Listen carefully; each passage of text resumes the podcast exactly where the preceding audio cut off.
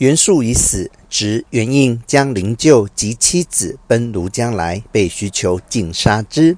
求夺得玉玺，赴许都，献于曹操。操大喜，封徐求为高陵太守。此时玉玺归操。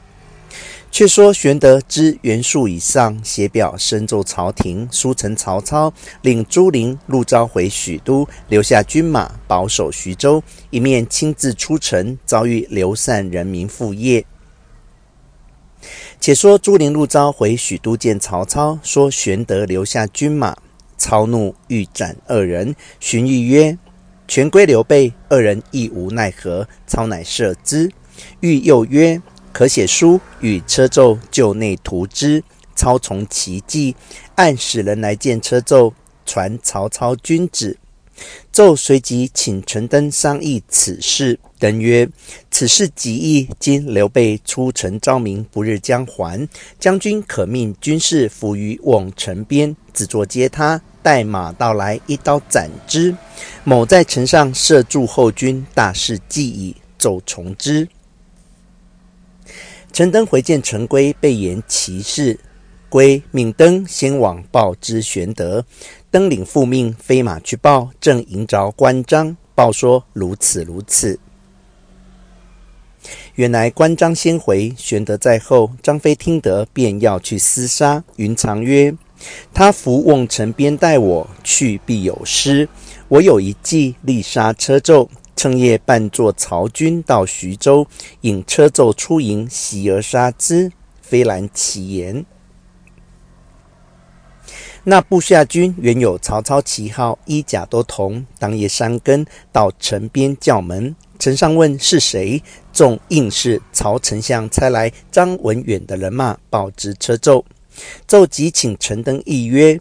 若不迎接，诚有疑；若出迎之，又恐有诈。胄乃上城回言：黑夜难以分辨，待明早相见。丞相答曰：只恐刘备知道，即快开门。车胄犹豫不定，城外一片声叫开门，车胄只得披挂上马，引一千军出城，跑过大桥，大叫：文远何在？火光中，只见云长提刀纵马，直取车胄。大叫曰：“匹夫安敢怀诈？欲杀吾兄！”车胄大惊，战未数合，挡拦不住，拨马便回。到吊桥边，车上陈登乱箭射下，车胄绕城而走。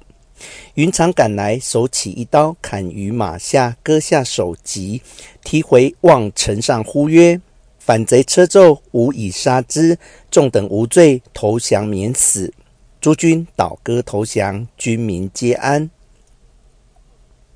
云长将胄头去迎玄德，具言车胄遇害之事，今已斩首。玄德大惊曰：“曹操若来，如之奈何？”云长曰：“弟与张飞迎之。”玄德懊悔不已，遂入徐州。百姓父母扶道而接。玄德到府寻张飞，飞已将车胄全家杀尽。玄德曰：“杀了曹操心腹之人，如何肯休？”陈登曰：“某有一计可退曹操，正是既把孤身离虎穴，还将妙计袭狼烟。不知陈登说出啥计来？且听下文分解。”